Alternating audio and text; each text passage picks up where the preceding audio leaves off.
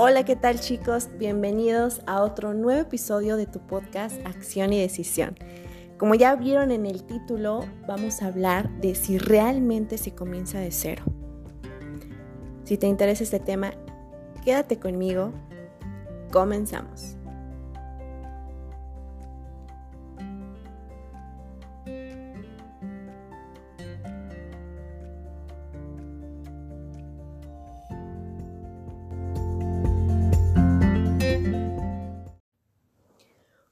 Hola, ¿qué tal? ¿Cómo están chicos? Espero que se encuentren súper, súper bien. Ya tenía rato que no subíamos episodio, pero aquí estamos nuevamente. Por ahí tuve un pequeño eh, imprevisto.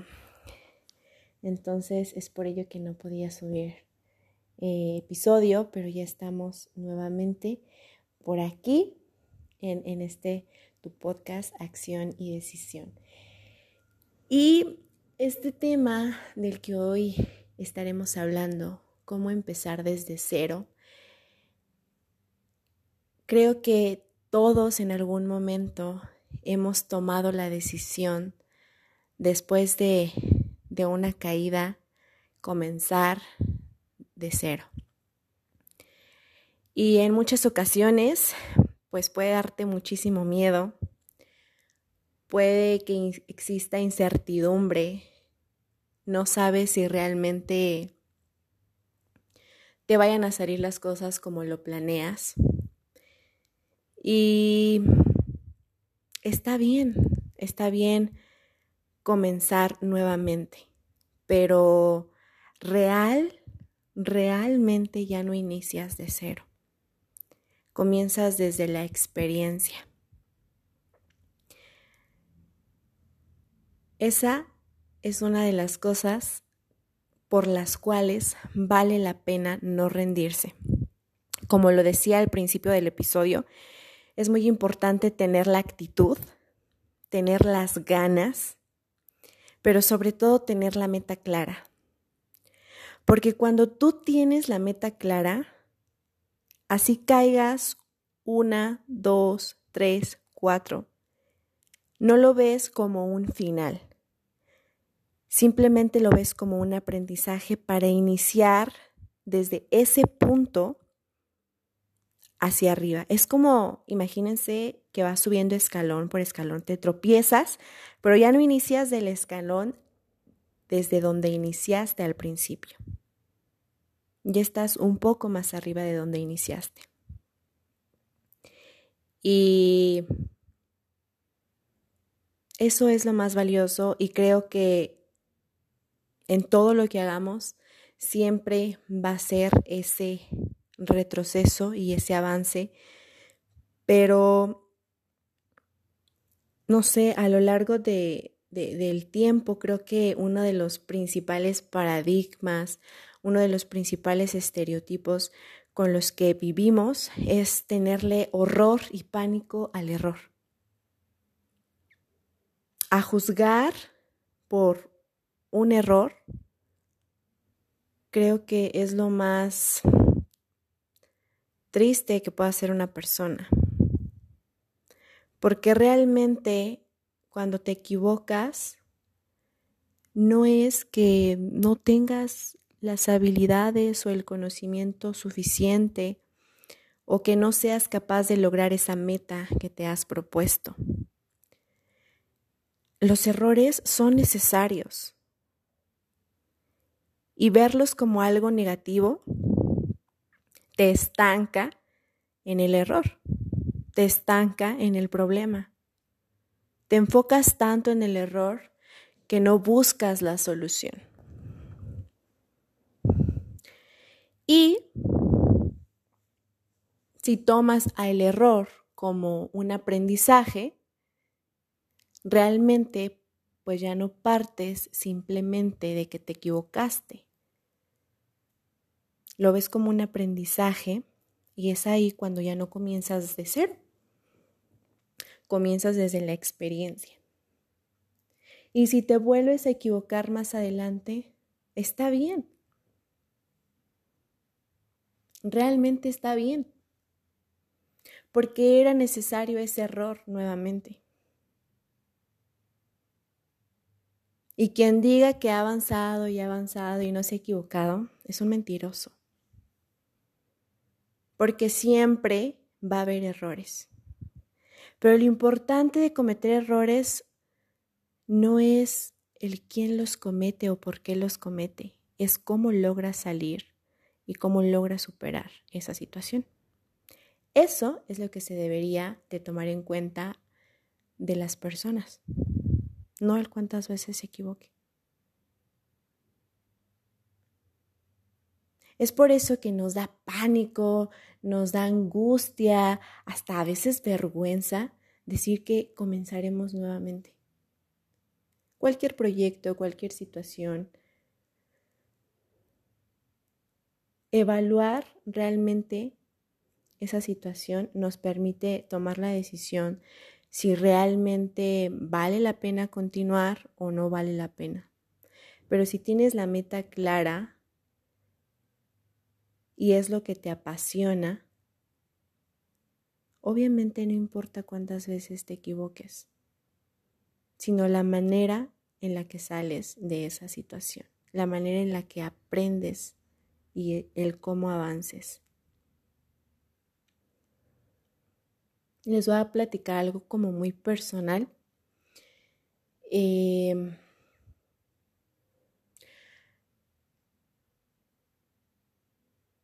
muchas veces eh, a lo largo de, mi vida, que pues como si yo hubiera vivido casi 100 años, ¿verdad? Lo digo como si uta.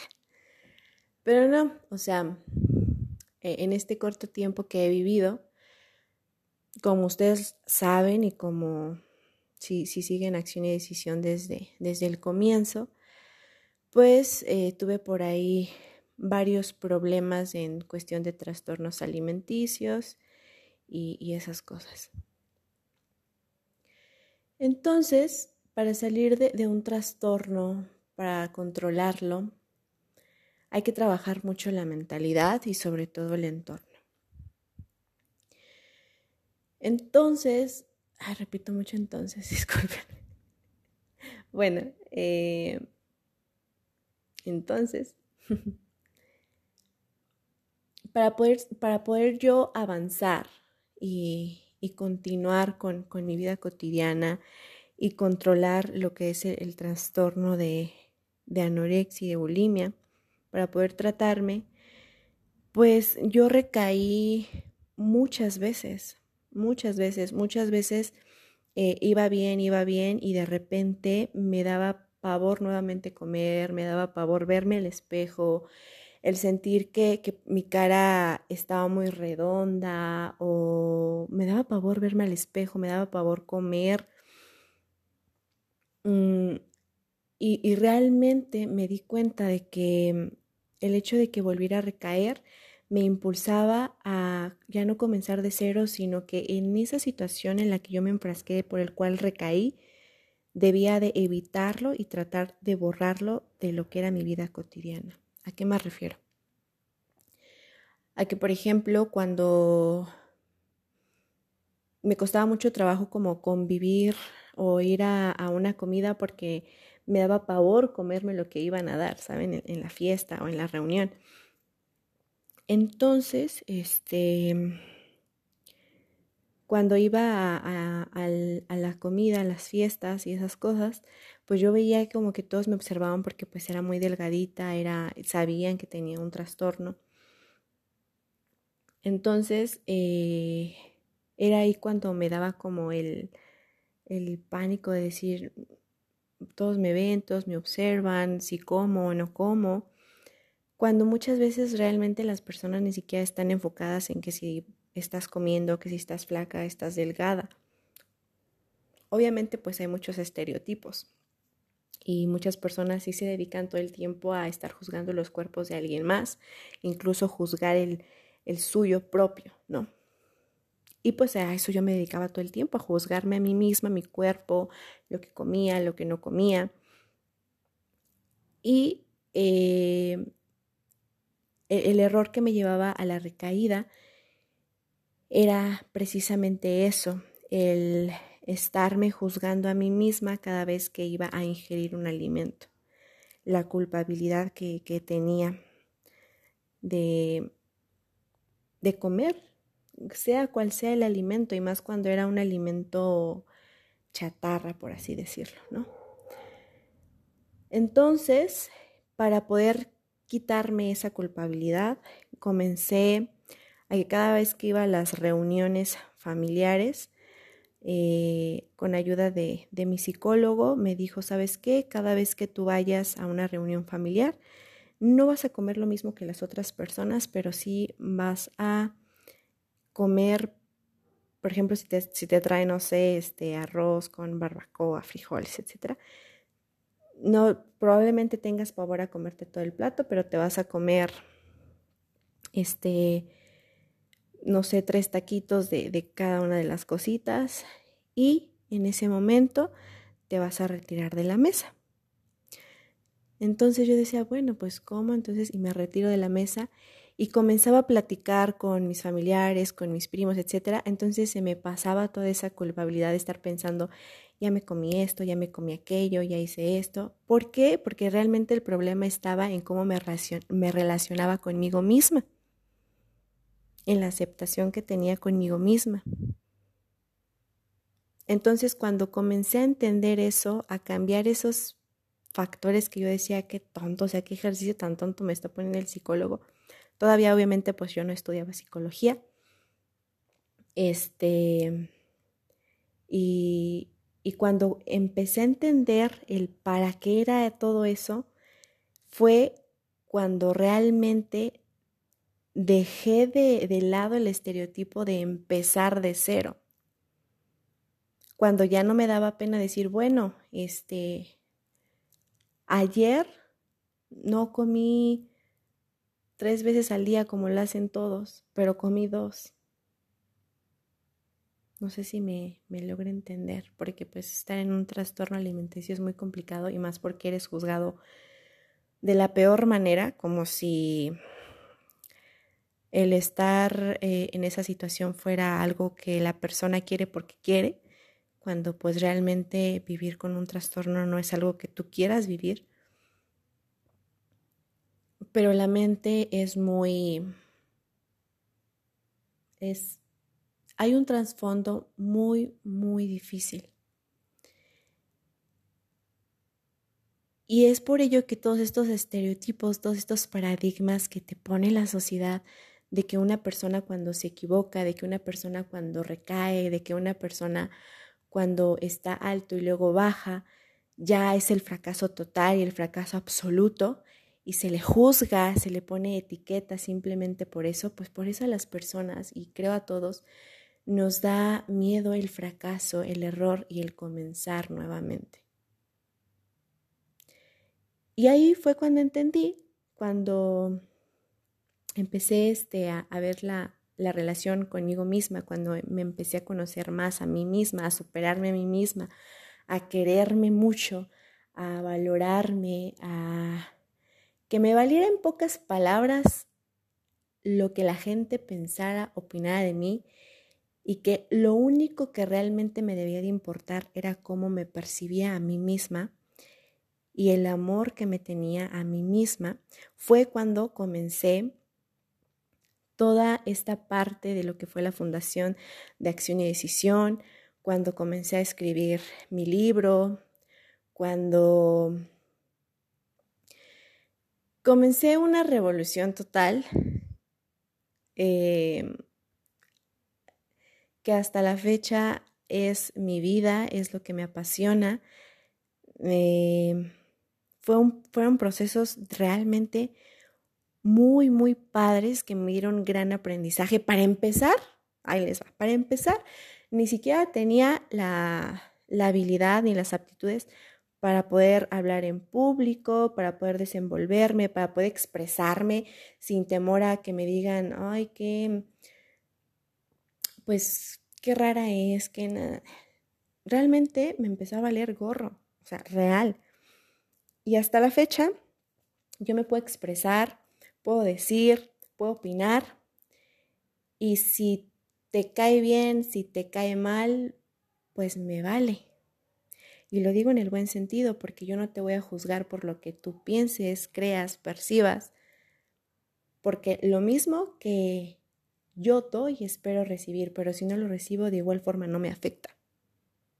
Y es ahí cuando pues tú comienzas a, a cuando tú comienzas siempre constantemente y que ya no ves al error como un error y un estancamiento, sino como un avance y un impulso, es cuando realmente ya no te estás cuestionando el, ay, realmente seré bueno para esto, realmente esto será para mí, este, y si no la armo. No, yo realmente, después de, de que pasé todos esos procesos, de que o sea, de que superé esos, esos trastornos, realmente que aprendí a vivir con lo que yo soy y, a tener una relación padre conmigo misma, comencé a comer lo que yo quería, sin culpa, pude volver a hacer ejercicio, eh, me relacioné mejor con, con mis hermanos, con mi familia. Aprendí demasiado y probablemente para muchas personas dirán, uy, no inventes, es, qué vida, pobrecita. No, yo estoy orgullosísima de lo que soy, de lo que me pasó, porque sin ello, pues, no tendría la actitud que tengo ahora para hacer las cosas.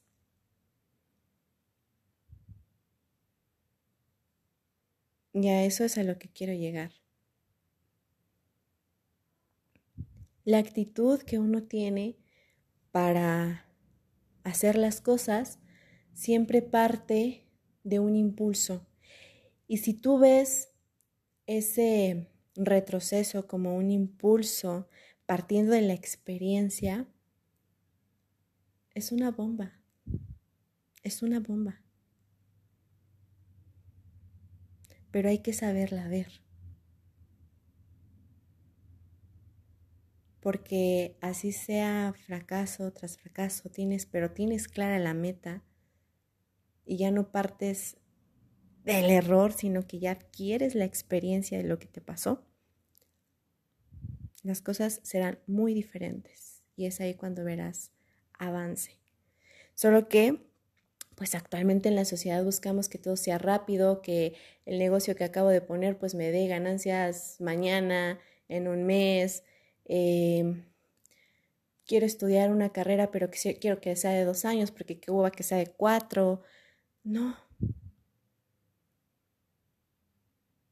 Hay que tener paciencia para las cosas. Las cosas buenas requieren tiempo, requieren conocimiento, aprendizaje, constante actitud para volver a iniciar.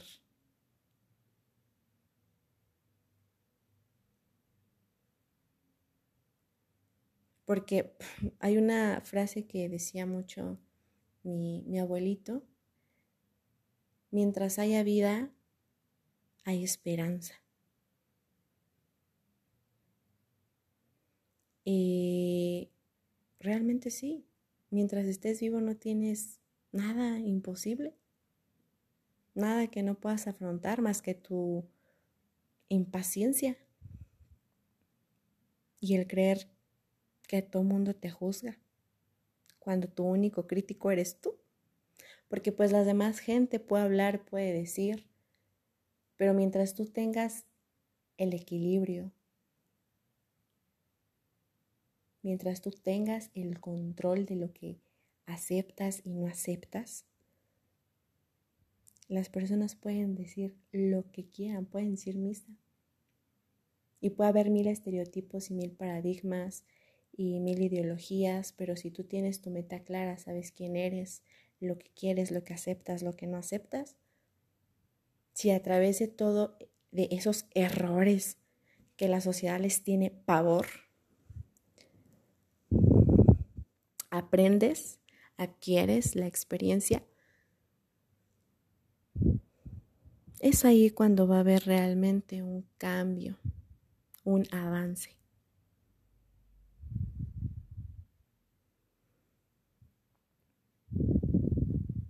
Entonces, comenzar de cero no es literalmente un comienzo de cero.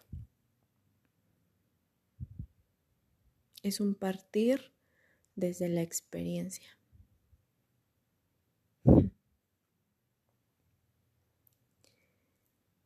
Entonces, chicos, igual los no en la vida son necesarios. Hay personas que se sienten súper mal porque les dicen no. Y también los no son necesarios. Los sí, pues igual son buenos. Pero el no hay veces que también te da mucho miedo, dices, ay, caray. Pero el no también tiene algo bueno. Y así sea la peor situación por la que estés pasando, siempre hay algo positivo. Si sabes sacar el aprendizaje correcto. Siempre lo hay. Solo hay que escarbarle y tener paciencia.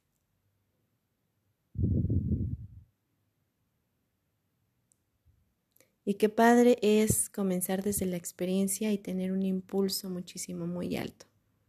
Los obstáculos siempre van a haber.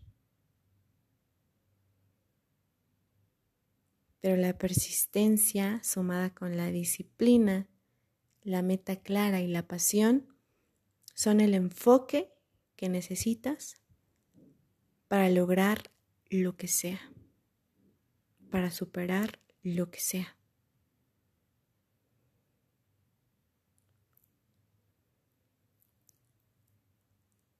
Simplemente hay que enfocar la mente y los pensamientos.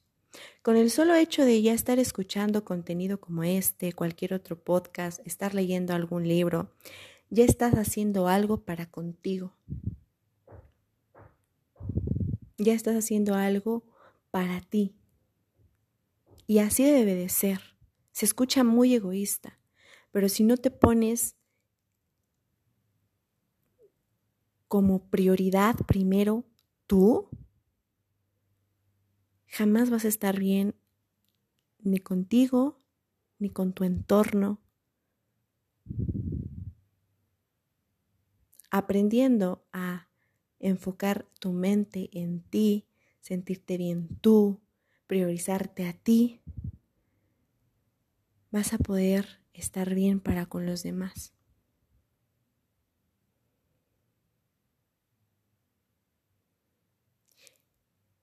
Y solo permitir entrar las cosas que permitas que creen una reacción en ti.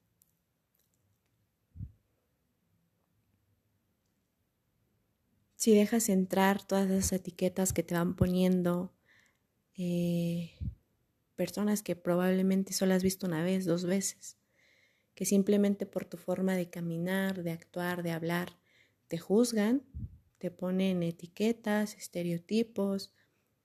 Está bien. De verdad, es, es algo que te debe de valer bien una hectárea de... De verdad porque simplemente no te va a dejar avanzar nunca. Preocúpate por quedar bien contigo mismo antes de quedar bien con los demás. Y es por eso que a mí me encanta, me encanta iniciar de cero. ¿Por qué? Porque yo sé que no inicio de cero, inicio desde la experiencia. Y precisamente es lo que actualmente estoy como desarrollando porque eh,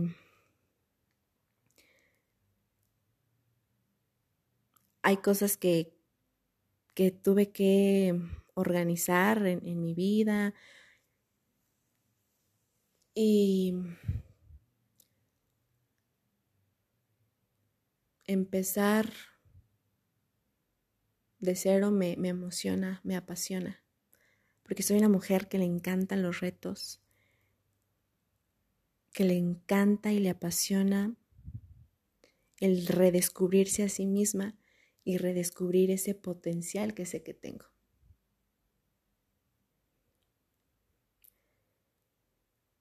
Y a través de la dificultad, a través de estar incómoda yo conmigo misma, aprendo a entenderme mejor y a potencializar todo lo que soy. Pero me centro en mí, no me centro en la opinión de alguien más, en los comentarios, en qué se dice de mí, qué no se dice, me centro en mí. Y eso es lo más bonito, lo que más me encanta de mí, el amarme tanto.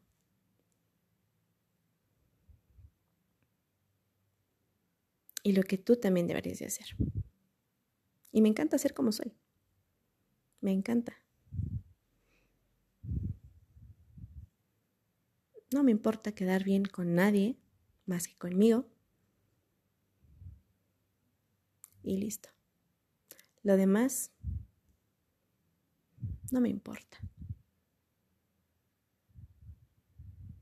Porque mientras tenga mi meta clara, todo tiene sentido en mi vida.